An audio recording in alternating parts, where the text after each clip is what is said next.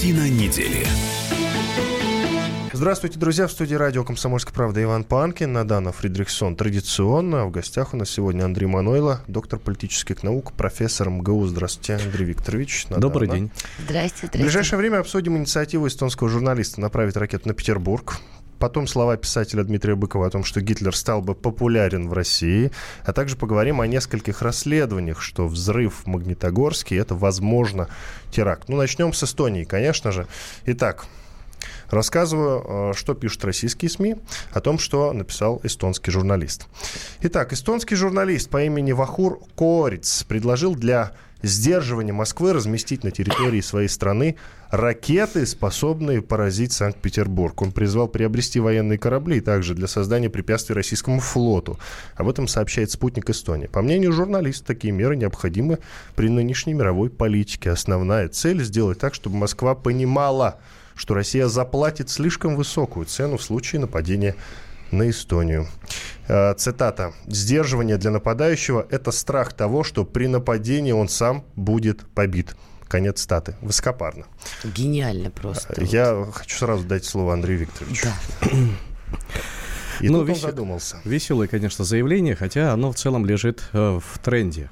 В общем, это вот э, тот самый трендеж, который наполняет сегодня пространство информационное всех прибалтийских государств. Ну, во-первых, они действительно очень хотят, чтобы присутствие НАТО и э, увеличивалось нарастало постоянно, чтобы неважно там ракеты, не ракеты, танки, не танки, корабли сухопутные обязательно в Прибалтике появились, потому что это военные базы.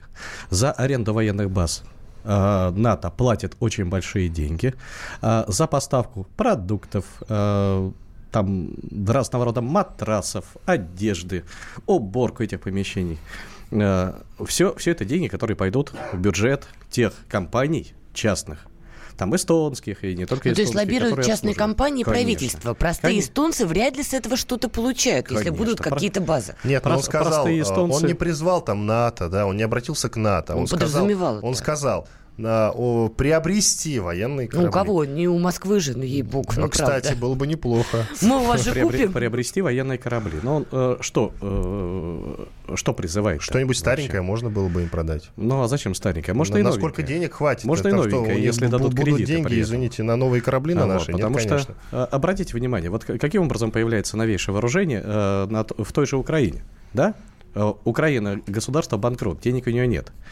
Но американское вооружение там периодически появляется. Да. И регулярно, причем очень дорогой.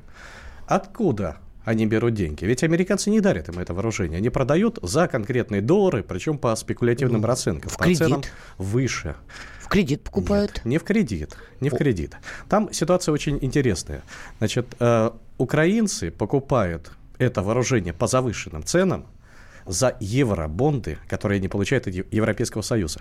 По сути дела, вооружение Украины оплачивает Европейский Союз. Вот он дает украинцам кредиты на которые они получают, э, покупают американское вооружение.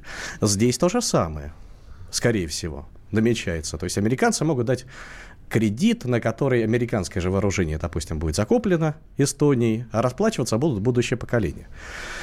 А, то есть здесь вот, ну, предельно простая, на самом деле, экономика и э, психология и техника тоже. Тут еще Выбор один есть момент Петербурга как цель для ракет журналист объяснил расположением города да. и военных объектов, так как на этой территории находится штаб Западного военного округа и военно-морского флот России.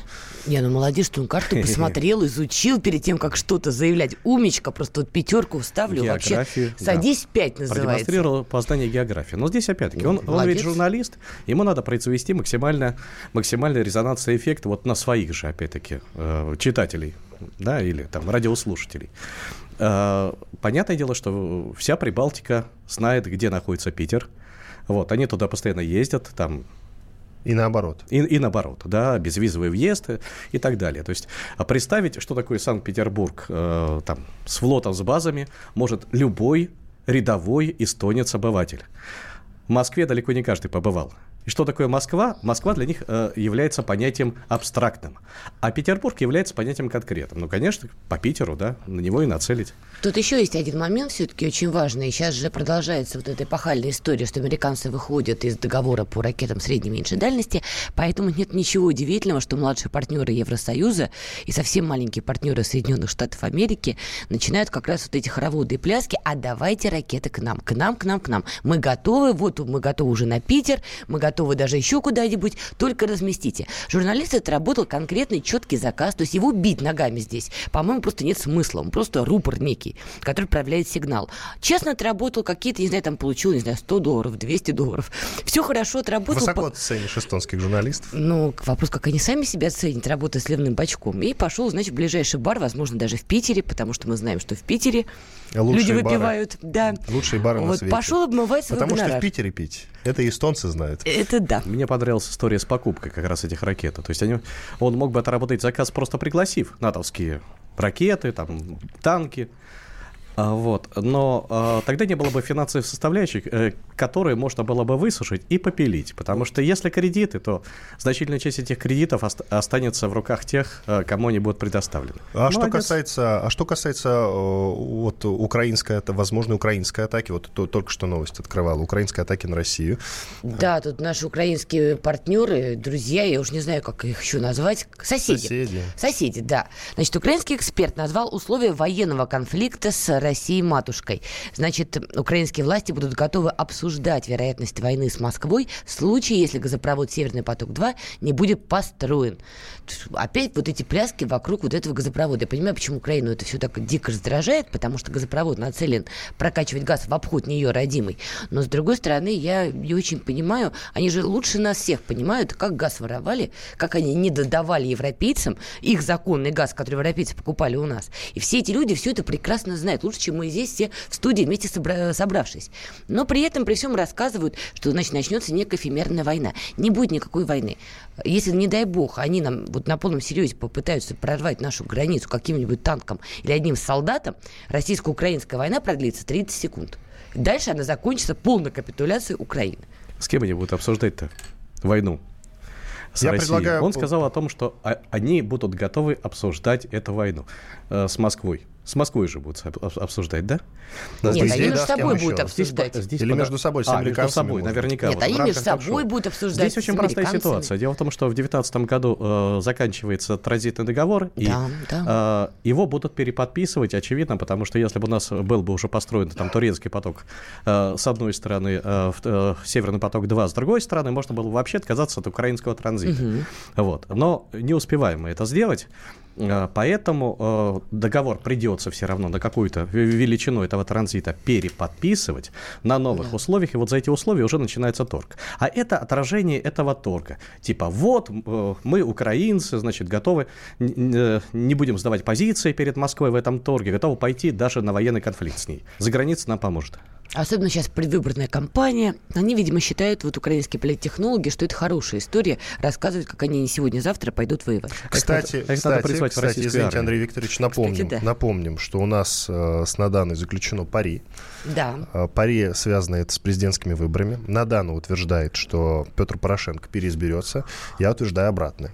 Собственно, вот вы какого мнения придерживаетесь? Слушайте, можно я буду держать э, нейтральную в, позицию? В залоге эти деньги, которые вы поставили на пари? А никакой не поставили, Нет? к сожалению, да. С женщинами на деньги, я вас ну, умоляю. Вот. С евреями, на, с евреями на деньги, ну, ну что? Андрей, Какие на деньги я больше? хочу у еврейки выиграть? Ну, в самом деле, вы что? А кто, кто на кого, кстати, ставит? Ну, я считаю, на что Порошенко, Порошенко победит. Я, про, я против, я считаю, что его Андрей, не переизберут. Сложно против, против, противоречить женщине-то. Да? да? Понимаете, это чревато. Сложно. Порошенко, конечно, И победит. тем не менее, я иду против системы. И, и, и вот почему. Почему? Вот. А потому что Порошенко за последнее время умудрился заключить контракт, договор с Пинчуками, с кланом Кучмы. И сейчас на него работают деньги Кучмы. А вот это важно. И э, в, в тот момент, когда Порошенко начнет выдвигать свою программу, а он ее еще не выдвинул. Он пока занимается таким этим активным пиаром. У него Томас там, Тур. Там, скорее всего, за его спиной появятся взрослые дяденьки и скажут, да, Порошенко, конечно, плохо. Но мы не за Порошенко, мы против Тимошенко. Тимошенко ставленник Кремля, на тем более, минут. что Тимошенко здесь продвигает. Иван Панкин, Адам Фредериксон и Андрей Мануэлло, доктор политических наук в студии радио «Комсомольская правда». Продолжим через две минуты. Оставайтесь с нами. Картина недели. Ведущие на радио «Комсомольская правда» сдержанные и невозмутимые. Но из любого правила есть исключение – Дай по морде мне. Встань и дай. Хочешь стекло такое? Давай. Вот он, говно в эфир кидает. Я... Ты несешь какую-то хрень. Мы расстреляем его из водяных пистолетов мочой. Самый горячий парень радиостанции в прямом эфире. Исключение из правил с Максимом Шевченко. Слушайте по вторникам с 8 вечера по московскому времени.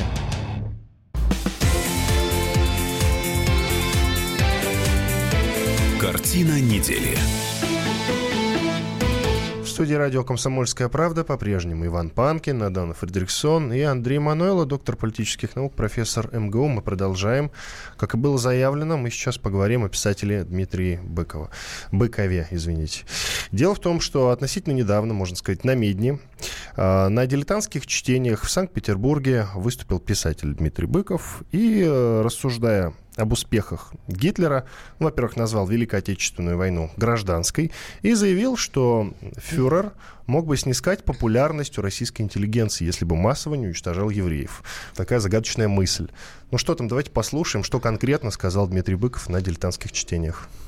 К сожалению, российская гражданская война 40-х годов включала в себя практически массовое истребление евреев. И те, кто собирался жить в свободной России, освобожденный гитлеровцами, вынужден был согласиться с тем, что на подконтрольной гитлеровцам территории полностью истребляли евреев. Такой ценой покупать российское счастье, я думаю, никто не был готов. И это еще одна роковая кривизна российской истории. Понимаете, я абсолютно уверен, что Гитлер бы добился той или иной, но все-таки популярности в России, если бы истребление евреев, как частный случай цыган, не было бы его главной задачей. К сожалению или к счастью, да, инфильтрация евреев в русскую культурную жизнь в тот момент была уже достаточно значительной. Такой ценой покупать независимость российский социум не был готов. Если бы Гитлер в тот момент был чуть более модернизирован, чуть более интернационалистичен, но гитлеровский зоологический, совершенно примитивный, чудовищный антисемитизм, конечно, возбуждал недоверие и вражду среди русской интеллигенции. Дмитрий Быков, известный российский писатель. Это был. Вот такие вот, такие вот слова, друзья. Надо сказать э, и напомнить, что все это дело происходило во время, как я уже говорил, дилетантских чтений. Дилетантские чтения э, инициирует журнал «Дилетант», исторический журнал «Дилетант». Э, издает который, если вот я не ошибаюсь, но э, совершенно точно в этом не то чтобы замешан, сколько участвует Алексей Венедиктов, главный редактор «Эхо Москвы». Ну, ну прямо замешан, замешан. Ну, Даже на свои деньги периодически издавал «Дилетант», ну, о чем да, вроде как издатель. Чтобы не ошибиться, я говорю, что вот он, уча- он участвует в этом деле. Вот я вот открою, так... можно немножечко нашу внутреннюю кухню, если Ваня позволит, Давай, конечно. внутреннюю, пожалуйста. Просто меня это, честно говоря, очень сильно Наша удивило. кухня, она открыта, у нас здесь все стеклянное, Мы, когда готовились к этому эфиру, мы связались с Николаем Николаем Карловым. С Николаем Карловичем Сванидзе Ой, извините, мы с Николаем Карловичем Сванидзе, да. Давай я уже, скажу. Я уже заговариваюсь. Да. Нет, я, я все, я взяла себя в руки. С Николаем Сванидзе. И попросили Николая Карловича прокомментировать действительно заявление Дмитрия Быкова, ну, чтобы понять, что им двигало. Но, к сожалению, Николай Сванидзе нам отказал. Причем так, объяснил это тем, я, что, что не готов, э, скажем так, говорить за Быкова, какие у него были у него мотивы. Так, теперь я скажу, как было на самом Давай. деле. Созвонился я с Николаем Карловичем. Николай Карлович сказал, что он не готов по одной простой причине. Это очень сложно вырвать из контекста, и ему конкретно непонятно, что имел в виду Дмитрий Быков. И именно поэтому он не может это комментировать, потому что он сам не понял, что имел в виду господин Быков. Ну, то есть, когда мы говорим о политике Трампа, значит, тоже вырывая что-то из контекста, потому что полную спич Трампа никто не знает. Все его комментируют, в том числе Николай Сванидзе, это никого не смущает. А когда близкий, родной нам все Дмитрий Быков говорит вот эти чудовищные, безумные вещи, почему-то наше либеральное сообщество, уважаемое, безусловно, оно старается вот, я не знаю, вот ужом вертеться, лишь бы не обидеть Дмитрия Быкова. Быкова. То есть Дмитрий Быков плюнул нам всем в лицо, рассказал про Гитлера визволителя. И что самое страшное, Дмитрий Быков то ли понимал, то ли не понимал, но он вот этими заявлениями провоцирует всплеск антисемитизма в России. Потому что эта фраза, что если бы не истребление евреев, то вообще Гитлер хороший парень, слушайте, ну это чудовищно. А но то, тебе, что Гитлер... как Фредериксон, виднее, Нет, дело не в этом, а то, что Гитлер хотел уничтожать не только цыган, евреев, а славян, а большевиков и всех, кто были так или иначе сопричастны с большевистской властью, то есть советские люди все поголовно, это почему-то Дмитрий Быков опускает. И вот слушает Дмитрия Быкова, какой-нибудь, не знаю, простой человек, там, не знаю, из какого-нибудь любого российского города, у которого прадед погиб на фронте, или дед погиб на фронте, или не погиб, но воевал и проливал кровь. Русский человек. И, вы, и выясняет, что оказывается, если бы не Гитлер и его нелюбовь к евреям, то, наверное, вот его дед погибал зря. Вот как это вообще все? Дмитрий Быков сам, будучи евреем, он не понимает, какие он настроения провоцирует? Или он осознанно это делает? Еврей-провокатор, простите, да? Давай сам на себя нагнетает. Спросим. Андрей Либо он не понимал. Вот Вам смотрите, слово. тут, по крайней мере, три вопроса. Первое, почему Сванец не дал комментарий? Да, все очень просто. Сваница и Быков очень близки по своим взглядам. Это не оба... только, они, в принципе, они, ну, они а... друзья, насколько я ну, знаю. Ну да, да, они оба антисоветчики. Быков выдал такое, такое заявление. Вот. Сванидзе испугался, потому что, признавая Гитлера э, нормальным парнем, как правильно сказала Надана, это уголовная статья в половине европейских стран. Да. В России, может быть, это пропустят мимо ушей, там потроллят, посмеются. Э, уж страна у нас такая. Ну, вообще, в Германии, в Германии его посадят. Да, в Германии В Австрии его посадят. Куда он после этого Подождите, поедет? за что посадить, уточнить, не понял. За пропаганду нацизма. Да я вас умоляю. Есть, есть уголовная статья. Я вас умоляю. Я вам объясню. Несколько фильмов про Гитлера вышло э, в Германии в той же, и что-то никого не посадили, вы знаете. Вот, вот смотрите. Есть а... даже фильм, э, буквально несколько лет назад он вышел. В фильме, значит, э, сюжет следующий. Гитлер появляется в наше время. Просто берет и появляется mm. из ниоткуда. И, значит, он осматривает вот этот новый мир – и за счет вот своей харизмы, за счет своего ораторского искусства он снова добивается успеха и власти. Нет, Иван, Представляете? Это, это такая уже вот. Вот смотрите, вы Но считаете, что это, что это пропаганда нацизма? Да. А дело в, в том, что смысле, фильм... Да. Нет. В каком-то О. смысле. А здесь идет прямая оценка, прямое одобрение. И самого Гитлера, и то, что он делал. Это совершенно разные вещи. Это готовая статья. Вот. Поэтому Сванидзе и слился. Здесь э, это понятно. Но это опять такие Я бы не э, употреблял глагол «слился». Давайте, ну просто не захотел комментировать. Слушайте, ну, а, ну они, да, коллеги, а друзья, я, а имеют а право не комментировать. Подожди, ну и что, что коллеги, друзья? Право. Ну, есть какие-то грани. Я просто говорю Друзья, о том, что имеет право. Движем, движемся дальше. Движ, движемся, движемся дальше. Да. Значит, второй момент. А, вот обратите внимание, вот сейчас мы заслу, засл, заслушали в оригинале вот этот спич Быкова. И а, вот помимо того, что он там дал положительную оценку Гитлеру, там такой был плач по поводу того, что вот Гитлер, оказывается, истреблял евреев. И вот это плохо. И вот это прям такая мысль, которая носит, э, вот если бы, э, допустим, это прослушал бы клини- клинический психиатр, он бы поставил ему диагноз. Вот помимо оценки э, правовой. Какой диагноз? Ну какой? Поставлен был бы. Ну какой? Ну это э, фраза э, нездорового человека. Вот, поэтому имеет Но, с другой смысл, стороны, у человека имеет есть мнение, смысл, он его сказал. Имеет смысл провести Выразил экспертизу. свое мнение. Разве нельзя выражать свое мнение? Нет, я не заступаюсь за Быкова, я просто спрашиваю. Нет, выражать свое мнение вот смотрите, можно, но свое, только взвешенно, Свое кажется. мнение выражать можно и нужно, но за это мнение он должен отвечать. А вот ответственности он пока еще не понес. А он совершил реально ведь нет, ну, кстати, вещи. несколько человек Поэтому... уже а, отправили, значит, свои заявления значит, в прокуратуру, это, прокуратура, по-моему, его слова сейчас проверяет. Абсолютно, я знаю. абсолютно правильно, абсолютно правильно. Это, это два. То есть вот прям, э, если бы он сам не, пред, не принадлежал к этой национальности, то, наверное, бы он и истребление евреев тоже одобрил. Ну, кстати, Значит, да, два, надо сказать, три. что фамилия Дмитрия Быкова э, Зильбертруд. Вот. Ну, честно говоря, первый раз об этом услышал, но... Нет, это правда. Угу. От рождения у них угу. такая фамилия. Хорошо. Третий момент. Вот то, что было связано с тем, что он Великой Отечественную войну и подвиг советского народа в этой войне назвал гражданской войной сороковых. Угу. А вот здесь, друзья мои, э, ситуация гораздо более серьезная. Или такая же серьезная, как вот попытка обелить Гитлера. Так, и в чем заключается? Что, э, гражданская война и вот э, его пропаганда там Власова и Белого движения. это на самом деле э, мысль не, э, не одного только Быкова. Это некий общий тренд, который сейчас насаждается в интересах восстановления в Российской Федерации сословного общества с новыми дворянами, кто это с делает? новой монархией. Кто заказчик а вот этого? это в этом заинтересованы те люди, которые хотят, чтобы были леги- легитимные, легальные механизмы передачи своих должностей и своих там статусов, своей власти по наследству. Ну, то есть чиновники. Чиновники, конечно. Поэтому э, Очень, очень, многие из них версия а, у вас. очень, очень, закрученная. очень простая, если Мне вот кажется, вы ее разберете. Ну, она может быть по- простая, но тут, по- может по быть, деталям. имеет такое место жестокий троллинг, потому что мы прекрасно знаем, что, например, наша либеральная интеллигенция очень любит раз- болеть за Украину и вообще за все украинские дела. В России говорят, на Украине гражданская война. При этом официальный Киев говорит, нет, это русские на нас напали, это Россия там присутствует. То есть, может быть, и Дмитрий Быков таким образом проводил такой, не знаю, политически жестокий троллинг, вот именно ссылаясь вот на вот эту болезненную историю. Но вы же знаете Дмитрия Быкова, он никогда не делает ничего, за что ему не платят. Я лично не знакома Вот с Дмитрием выполнял- Быковым. Я- я тоже этого не знаю, поэтому утверждать не могу. Я его лично видел не раз.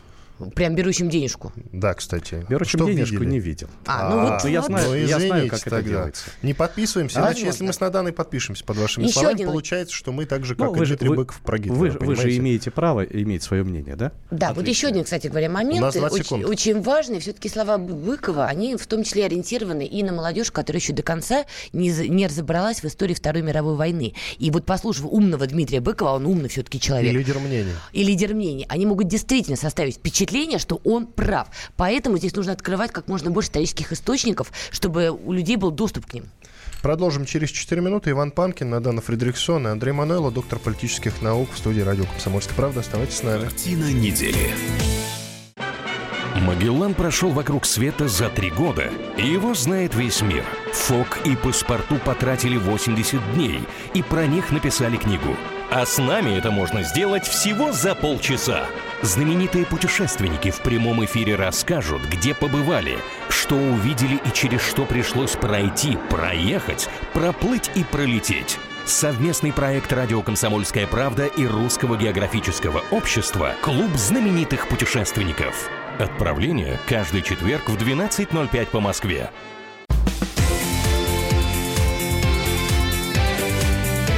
Картина недели. Студии радио «Комсомольская правда» по-прежнему. Иван Панкин, Надана Фредериксон и Андрей Мануэло, доктор политических наук, профессор МГУ. И, как я и анонсировал в самом начале нашего эфира, пришло время поговорить о том, что произошло в Магнитогорске перед Новым годом. Там произошел взрыв, обвалился целый подъезд. Первая версия, которая сразу стала официальной, ну, быстро, по крайней мере, стала официальной, что взорвался бытовой газ в одной из квартир. И поэтому валился целый подъезд. Мы не можем вот прямо так сходу подвергать эту версию сомнению. С другой стороны, буквально э, накануне вышло сразу несколько расследований. Одно из первых, по-моему, даже первое расследование э, принадлежит моей коллеге спецкору «Комсомольской правде» э, Ульяне Скобиде. Другое расследование вышло прям совсем-совсем накануне. Это расследование совсем нового проекта «База». Делают этот проект несколько бывших журналистов «Лайфа». Значит, заголовок у их расследования звучит так. «Мы знаем, кто устроил теракт в Магнитогорске. Боевики планировали серию взрывов в новогоднюю ночь. Они утверждают, что в- к взрыву в жилом доме 164 на Карла Маркса причастны Махмуд Джумаев, Алишер Каюмов и Альмир Абитов. Эти люди около полугода готовились к терактам на Новый год. У Ульяны Скобиды, э, ее расследование, которое вышло на несколько дней раньше, ее расследование, в принципе, посвящено тому, что, скорее всего, в этом замешаны несколько человек, представителей Средней Азии. Вот такие дела. Пока что все равно официальной э, остается версия о том, сейчас коллеги меня поправят, э, что это все-таки взрыв бытового газа. Сразу хотел бы поговорить с Андреем Викторовичем, потому что Андрей Викторович, как выяснилось, для меня только что, Надана знала и не говорила, молчала. Андрей Викторович работал в правоохранительных органах, если быть точнее, в ФСБ. Вот все правильно? Абсолютно верно. Вот, это шикарно, это же прямо шикарно. Андрей Викторович, как вы считаете, это, это теракт или взрыв бытового газа? Ну вот смотрите, из той информации, которая есть у нас с вами в распоряжении, у вас, у меня, у Надана. Кстати, извините, я добавлю срочно, это очень важно, что вину на себя взяли представители ИГИЛ, запрещенной в России Да, исламского дали, государства. не дали как пару дней назад. И вот из этой информации невозможно сделать однозначного ответа в пользу той или иной версии. Есть версия, связанная с взрывом бытового газа. Есть версия, которая, опять-таки, не озвучена официальными органами. Да, в отличие от первой версии, о том, что, возможно, это теракт. Что касается действий правоохранительных органов в этих ситуациях, то независимо от того, что там взорвалось, бытовой газ, там загорелась канистра с бензином, э, произошло обрушение в силу старения конструкции, всегда в первую очередь отрабатывается версия теракта. Вот, видимо, какая-то информация по этой линии и попала в руки сначала каких-то источников третьих, да, не имеющих отношения прямого к деятельности правоохранительных органов и спецслужб, а затем в руки журналиста. Журналисты, э, конечно, тут же подхватили версию теракта, потому что она, э, казалось бы, она самая простая, она проще всего все абсолютно объясняет. Если это теракт, представить о том, что там какая-то гора пластидов взорвалась, то понятно, почему вынесла весь подъезд. Сразу снимает все вопросы, потому что с газом здесь гораздо сложнее, здесь надо физику, механику там разбирать. А, при этом я не осуждаю деятельность журналистов, которые проводят журналистские расследования, как раз это, вот именно эту версию, в основном без, конечно, доказательств, они же не криминалисты, продвигают, потому что журналисты, функция журналистов не просто информировать общество, функция журналистов щипать государственные органы, то есть делать так, чтобы они не спали, чтобы они действительно работали. Вот это очень важная функция, которая обеспечивает результат расследования. Вот сейчас я расскажу вам свое мнение по каждому пункту. Во-первых, почему нельзя верить в то, что это однозначно теракт? Может быть теракт, но доказательств в этом и нет. Чем, э, казалось бы, плоха или хороша версия про взрыв газа? Ну, с одной стороны, вот обывателю сложно представить, как это вот газ, там конфорка взорвалась, там баллон какой-нибудь, да, и подъезда нет. Но дело в том, что здесь, возможно, произошел объемный взрыв. А объемный взрыв это страшная вещь. Неважно, что при этом взрывается. Газ, который, если там была утечка, наполнил замкнутое помещение, а потом там что-то коротнуло, и он мгновенно сгорел. Он не взорвался, он сгорел. И произошел тот эффект, который заложен в термобарических снарядах по разнице в давлении. Это страшная вещь. Вот э, объемные взрывы, вот в лично моей практике был известен случай, когда разнесло в одном из регионов здание МВД, сложенное из дикого камня. Когда это было? С вот таким. Это были 90-е годы. Э, значит, э, сложенное из Однако. дикого камня, едва ли не с метровыми стенами. И там не было взрыва. Там было оставлено несколько канистр с бензином открытых. Пары бензина. Погода была жаркая. И э, помещение было полностью закрыто. Пары бензина наполнили это помещение. Потом произошло, видимо, где-то замыкание. Они воспламенились мгновенно, не взорвались. И здание разнесло. Буквально демонтировал. Сельскохозяйственные работники, которые занимаются элеваторами и занимаются складированием зерна, прекрасно знают, что нет более страшного взрыва, чем взрыв мучной пыли взвешенной. Вот это то же самое, когда мучная пыль обычная, самая обыкновенная, да, никакой там не тротил, не гексоген. Если она поднимается, в взвешенном виде присутствует в воздухе, и вдруг попадает искра, элеваторы разносят. А элеваторы это такое здание, которое там может вы, выдержать обстрел градами при некоторых условиях. Ничего себе. Это объемный взрыв. Поэтому если произошел именно объемный взрыв, подъезд могло вынести запросто и с легкостью. Вот именно поэтому надо разбираться, что там на самом деле произошло. Есть еще один интересный момент, который, казалось бы, поддерживает версию противоположную о теракте. Вот это заявление исламского государства, которое угу. они сделали спустя а, практически спустя, несколько недель. Да, несколько недель. Хотя обычно а, они сразу 10 где-то дней Это им не свойственно. Они, Боевики они... обычно сразу на себя берут ответственность. Надо, э, обычно никогда. Сразу не делают. Ну, ладно, два дня и гилсы и... выбегали. Это мы, это Все мы, обратите на нас внимание. Ну, не, не, не два дня. Как правило, они всегда делают паузу. Это объясняется вот чем. Ну, во-первых, ИГИЛ вешает свой лейбл на любой успешный теракт. Даже на те теракты, которые, э, которые организованы непрофессионально. Ну, например, вот э, в Лондоне, да, проходили теракты, когда там с ножами какими-то добегали до Букингемского дворца, нападали да, на полицейских, или там какие-то самодельные устройства. Казалось бы, ИГИЛ может сделать очень серьезную взрывчатку. Но каким образом сейчас э, деятельность ИГИЛ строится? Вот, они работают с местными экстремистскими террористическими группировками по, принципе, по принципу свободного конкурса. Экстремисты-террористы, создающие местные ячейки, без участия ИГИЛ, очень заинтересованы, чтобы ИГИЛ их взяло под крыло, признало и обеспечило их финансирование. И для этого они должны доказать, что они в состоянии э, быть ИГИЛ полезными, то есть делать те теракты, угу. вот, э, которые э, по масштабу для ИГИЛ свойственны. Только в том случае, если они производят подобного рода теракт, ИГИЛ говорит о том, что да, это наша работа, берет их под крыло и обеспечивает деньгами, финансированием и новой работой. У них конкурсный отбор. Именно поэтому ИГИЛ налепила свой бренд на данный инцидент спустя несколько недель. Андрей, я правильно понимаю, что теракт в Магнитогорске, если это был теракт, это чья-то, простите, дипломная работа из боевиков? Ну, я, так вот, если, цинично. Если, если это теракт, действительно, да, опять-таки, да. если, это, теракт, если это теракт, то это дипломная работа. Именно так. Вот. Но я э, не готов утверждать, что это теракт. Я Андрей, все-таки а склоняюсь, а что это объемный взрыв. Э, понимаю, но следующий вопрос. Если это теракт, и это была чья-то дипломная работа, если мы берем при этом расследование наших коллег-журналистов, которые выясняют, что квартира, где произошел взрыв, то ли бытовой, бытового газа, то ли не бытового газа, значит, арендовали выходцы из Центральной Азии, точнее, из Таджикистана, чем-то там занимались, а потом происходит взрыв. Значит, если мы исходим с того, что это теракт, надо ли нам тогда по вашей версии, по вашему профессиональному опыту, закрывать границы Центральной Азии, закрывать евразийский проект, и что для нас будет первичней? Ну, евразийский Жизни проект людей закрывать вот не надо. А, границы? А... Ну как, это размытые границы, если он работает. Если он не работает, мы закрываем а границы. Вот изменять пограничный режим, безусловно, надо, потому что есть статистика. Вот, а ее, к сожалению, стараются не обнародовать, но в той же Москве, например, на этническую преступность на выходцев из Центральной Азии по некоторым преступлениям, в том числе тяжким и особым тяжким, приходится до 90% совершения. Так и надо нам защищаться от этого? Защищаться Депортировать, на... закрывать границы? Защищаться надо, но не только отдельными запретными мерами. Но в первую очередь надо совершенствовать оперативную работу. Потому что с терроризмом невозможно бороться Просто чисто надзорным закрыв вещами. границы. Ну, да, слушайте, это важный коллеги, фильтр. это, это, это важно, да, безусловно. Коллеги, давайте послушаем комментарий Ульяны Скобиды, э, корреспондент «Комсомольской правды». Она объясняет, почему, как она считает, это теракт. Во-первых, никто из жильцов не почувствовал запаха бытового газа. Даже вот тот Евгений Юрченко, который за пять минут до взрыва с десятого этажа спустился, да, он по-любому бы почувствовал. И ни у кого не было газового отравления, ни головной боли, ни тошноты, ничего. Ну, косвенно. На утро в городе были закрыты торговые центры, работали кинологи с собаками, была оцеплена улица Ленина, искали э, взрывное устройство в урне на остановке. Нашли или нет, здесь, ну, они не сообщают, нам неизвестно. И вечером напротив городской администрации было что-то, то, что люди определяют как бой с маршруткой. По крайней мере, люди с разных точек снимают происходящее на телефон, записи в интернете есть, и кричат, смотрите, люди горят, менты стреляют по людям из пистолета. Они это видят. И ветераны спецслужб нам объяснили, что да, это была ликвидация террористов. Это Ульяна Скойбеда, специальный корреспондент «Комсомольской правды». Она объясняла, почему, как она считает, э, взрыв в Магнитогорске – это теракт.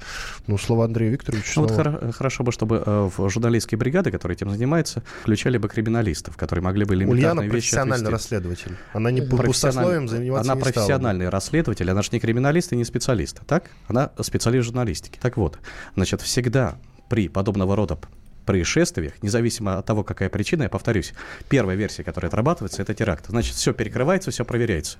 Вот это она и зафиксировала. Это первое. Второе, угарный газ не имеет ни цвета, ни запаха. Запах имеет. Почувствовать не, газ не, можно. Не имеет. Почувствовать газ нельзя, если там, э, не, э, значит, в советские времена добавляли специальные примеси, чтобы эти утечки чувствовали. Сейчас на них, вероятно, экономят.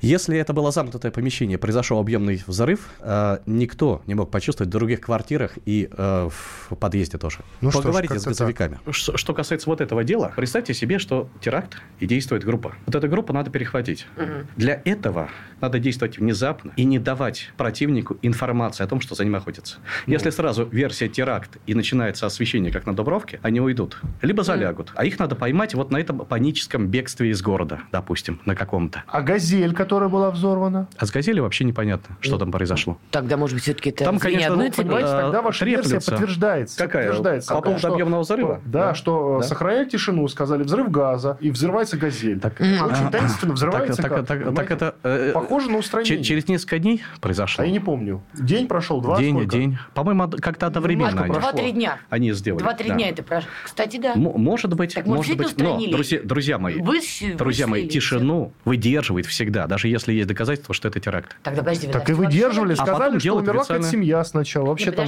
понимаете, в этой газели. Значит, они да держали тишину в эфире, потом они выследили их, мочканули, а сейчас дали вброс, чтобы журналисты накопали, что это был теракт, и дали я, я, я, я объясняю. Вот там, а, там ходят даже всякие фотографии с э, силуэт человека с гранатометом. Это может быть там все что угодно, да, велосипедный насос, типа вот с термобарическими зарядами. А, значит, если посмотреть на фотографию э, вот этой газели, которую расстреляли, у нее баллон с газом внизу. Если бы долбанули термобарическим снарядом, газ бы взорвался. Баллон целый, значит, что-то там было другое.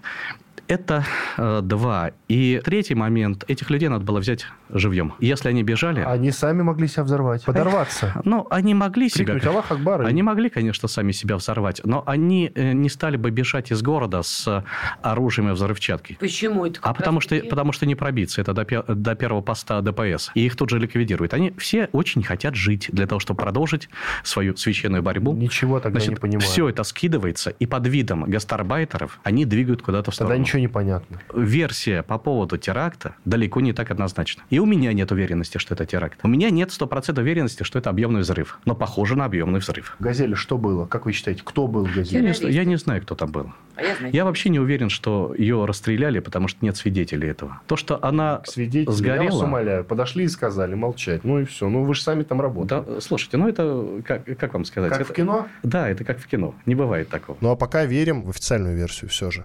И ждем э, итогов расследования. Иван Панкин, Надан Фредериксон, Андрей Мануэлов, доктор политических наук. До свидания. Счастливо. Картина недели. Гав-гав. Чего?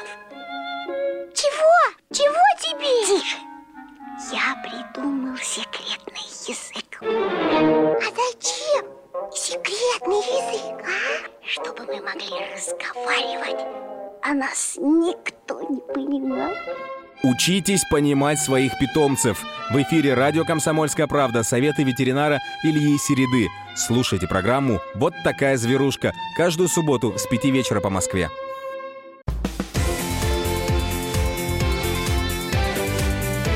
Картина недели.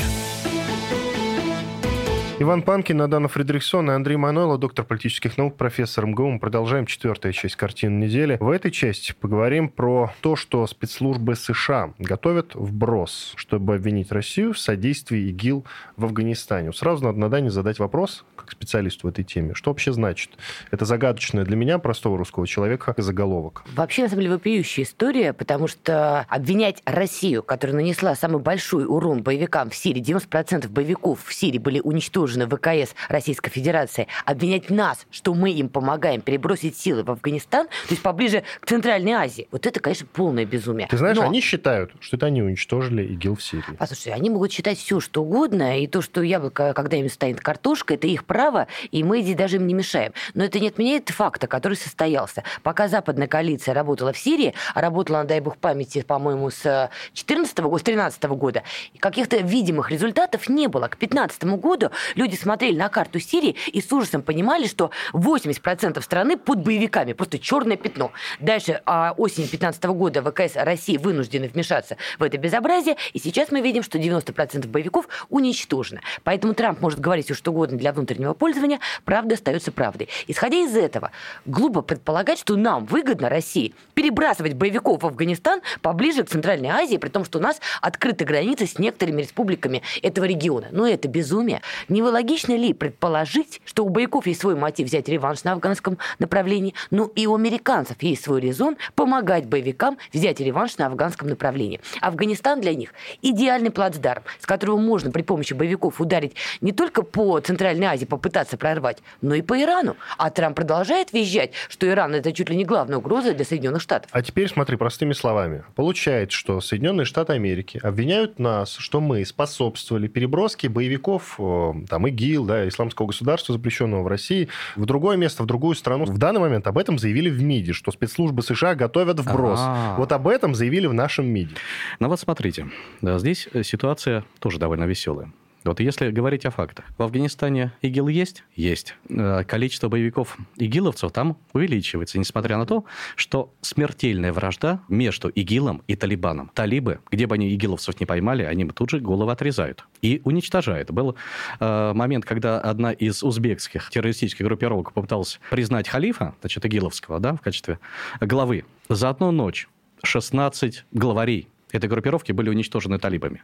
И после этого эта группировка тоже отказалась от этого признания. Но количество боевиков там растет. За счет чего оно растет? Да вот за счет тех же бывших игиловцев, молодых джихадистов, э, которые родились уже в состоянии постоянной войны и которые не знают, что существует э, мирная жизнь обыкновенная. И они, э, с носительницы джихадистской такой идеологии, И они считают, что вот старое руководство Талибана, вот эти вот полевые командиры, которые сформировались э, и состоялись во время борьбы с иностранной интервенцией, как они называют, э, во время борьбы с Северным Альянсом, потом с американцами и там европейцами, они считают, что эти люди, которые, у, у которых единственная цель выдворить всех иностранных интервентов за пределы Афганистана, они мешают там э, создавать великий халифат. Теперь, есть интересный факт. Дело в том, что американцы действительно в течение последнего года вывезли в Афганистан, в район провинции Кандагар и вот там вот в районе Вазиристана, четыре с половиной тысячи боевиков ИГИЛ. Это не умеренная оппозиция, это именно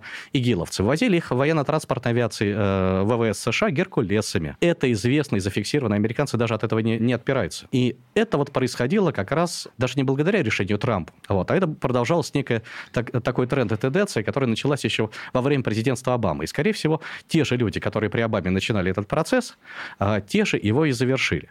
Вот. Я не исключаю тот факт, что действительно спецслужбы значит, США готовят подобного рода вброс. Для чего? Для того, чтобы мгновенно привлечь внимание к вопросу транзита боевиков в Афганистан, чтобы началось расследование. И если это элемент внутренней игры Соединенных Штатов, которые подцепили наши, очень правильно, начнется расследование, Трамп там создаст комиссию, или Конгресс, республиканцы создадут комиссию, она выйдет на тех демократов, которые как раз организовывали этот транзит, это будет удар по противникам Трампа. Такое тоже не исключено. Здесь, опять-таки, э, ситуация такая э, стандартная для американской политики, для которой внешняя политика является внутренней политикой Соединенных Штатов, прокинутой на сферу международных отношений. А Россия очень часто используется исключительно как инфоповод. То есть не для удара по России, а просто на, на теме о российской угрозе оттапчи, оттаптываются свои риторики, рассчитанные для внутреннего потребления, то демократы, то республиканцы. А вот можно один вопрос? Мы все прекрасно помним, в ноябре 2018 года МИД России встречался с представителями движения «Талибан». Крика было, надо сказать, до небес. Особенно старались наши так называемые либералы, которые кричали, а, они же террористы. Это правда. Талибан считается в России террористической организацией. Что вот, вот до чего дожили. Я правильно понимаю, что вообще цель России сейчас может быть следующая. Сделать ставку на движение Талибан в Афганистане как силу на земле, которая может противостоять игиловцам. Потому что Талибан, в отличие от ИГИЛ, хотя бы не имеет интернациональной идеологии прорваться в Центральную Азию и всех, значит, обратить в свою веру. В отличие от игиловцев. Может быть, они здесь, э, Талибан как курды в Сирии, мы делаем ставку на них, а они на земле своим живым щитом защищают и Центральную Азию, и нас от игиловцев. Понимаете, в чем дело? Ну, во-первых, э, талибы, Талибан, это террористическая организация. Для того, чтобы с ней иметь дело, ее надо сначала из этого списка вывести, то есть амнистировать. Если наши готовы считают, что есть достаточное основание, то ради бога. Ну, встреча-то была, МИДа. Значит, Встре- наверное, встреча была. Шаг. Вот смотрите, что надо сделать, э, что, что делается обычно в тех случаях, когда приезжают террористы, оказывается, на территории государства. Их арестовывают. Их должны были арестовать и посадить в тюрьму. А с ними э, вели переговоры, причем mm-hmm. в открыто, как с представителями иностранного государства, как с представителями легитимного актора международных отношений. Вот это у меня вызывает массу вопросов. Ну, мало, мало того, что э, американцы тут же заявили о том, что ну вот раз они, эти русские э, активно взаимодействуют, договариваются с Талибаном, значит, а, у них могут быть такие же контакты и с ИГИЛ. На мой взгляд, не очень продумано это. Но это мое личное мнение. Андрей, я прошу Теперь... прощения, американцы тоже с Талибанами вели переговоры, давали им денежку, а еще пытались с Кабулом за один стол усадить, и все это открытая информация. Ну, смотрите, они много кого поддерживали. Но мы же не американцы. Мы же не Соединенные Штаты. Вот если бы у нас было не 2% мирового ВВП, а 25%, как у Соединенных Штатов. Может быть, и мы бы вели себя по-другому. Заговорили как либерал. Так. Я говорю как реалист. Причем здесь либерал? Прям вот обидела. Теперь движемся дальше. Талибан. Есть такое мнение о том, что талибы представляет собой действительно такую политическую силу. Они контролируют чуть меньше половины Афганистана, а скоро будут контролировать и больше половины. И так или иначе надо их пытаться как-то интегрировать э, в мирный процесс, то есть э, предпринимать те усилия, чтобы из военной организации, террористической Талибан, превратился в политическую партию и боролся за власть политическими средствами. Этому мешает два фактора. Первое, талибы наступают. И вот когда недавно э, на одном из саммитов одному из лидеров Талибана, э, не здесь, во Франции, задали вопрос, вот, а почему вы не договоритесь там с Кабулом о том, чтобы там разделить каким-то образом там контроль над провинциями, вот, тогда ваша администрация признает, а талибы действительно создают гражданскую администрацию. Они поддерживают население, они платят платят пенсии, и население поэтому их на самом деле поддерживает. На что этот лидер сказал? «Мадам», — сказал он, тому, кто задал вопрос, «зачем нам договариваться с Кабулом? Мы идем и берем то, что мы хотим взять». Это первое, что им мешает.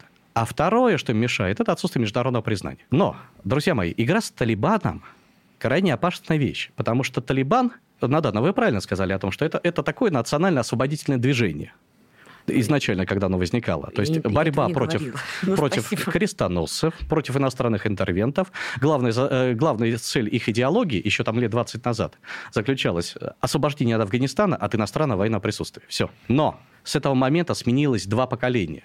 И молодое поколение джихадистов, молодое поколение э, талибов, и это вот в чистом виде джихадисты, их уже не интересует там просто освобождение Афганистана. Вот. Их интересует создание глобального там халифата и Эмирата, Исламского Эмирата Афганистана в его составе. Ну, не и они у счит... них очень конкретная локальная зона у Талибана, они не ИГИЛовцы, очень, очень, Вот смотрите, мир. очень конкретная очень. зона у Талибана, локальная, у да. тех лидеров, которые основывали это движение. Это вот покойный Ума, э, Мула Умар или Амар. Сейчас у них новые лидеры? у них три поколения лидеров. Второе поколение – это полевые командиры, которые примкнули к Талибану во время борьбы с э, Северным Альянсом. Вот у них такая же локальная зона. А э, молодое поколение – это уже джихадисты, у них чистая исламистская идеология, неотличимая от ИГИЛ.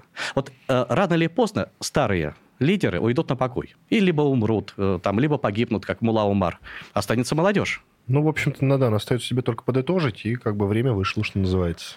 Ну, а что подытожить? Андрей правильно многие вещи сказал, и действительно смена поколений, в том числе в движении Талибан, ставит новые вызовы. Но пока все-таки старое поколение там есть, пока у, у движения Талибана есть четкие контуры, мне кажется, мне кажется, что вот в условиях переброски боевиков в Афганистан со всеми вытекающими последствиями, наверное, было бы разумно и дальновидно, потому что политика – это вещь такая. Все-таки попытаться договориться с силой на земле, которая могла бы игиловцев сдерживать. Талибан это, это может сделать. И в 2016 году это делал. Здесь можно тонкости обсуждать, обсуждать, но, друзья, это политика, и это вопрос безопасности. Поэтому здесь нужно это просто понимать. Иначе, извините, какой вариант? Нам своих ребят в Афган отправлять? Я думаю, желающих нет. И, в общем-то, уже в МИДе России заявили, что никто на это не пойдет, потому что для нас это прямая ассоциация. Поэтому, конечно, в этих условиях главное сдержать терроризм, потому что терроризм – это очень страшная штука. Я думаю, это все прекрасно понимают. Надо сдерживать всеми возможными способами. Ну что ж, спасибо. Иван Панкин, Надана Фредериксон и Андрей Мануэло, доктор политических наук, профессор МГУ были с вами. Всего доброго, до свидания. Счастливо. До свидания. Картина недели. Британские ученые доказали, у тех, кто слушает подзарядку, в два раза медленнее садится телефон. Утреннее шоу «Подзарядка» с Вероникой Борисенковой и Сергеем Красновым слушайте по будням с 7 до 11 утра по московскому времени.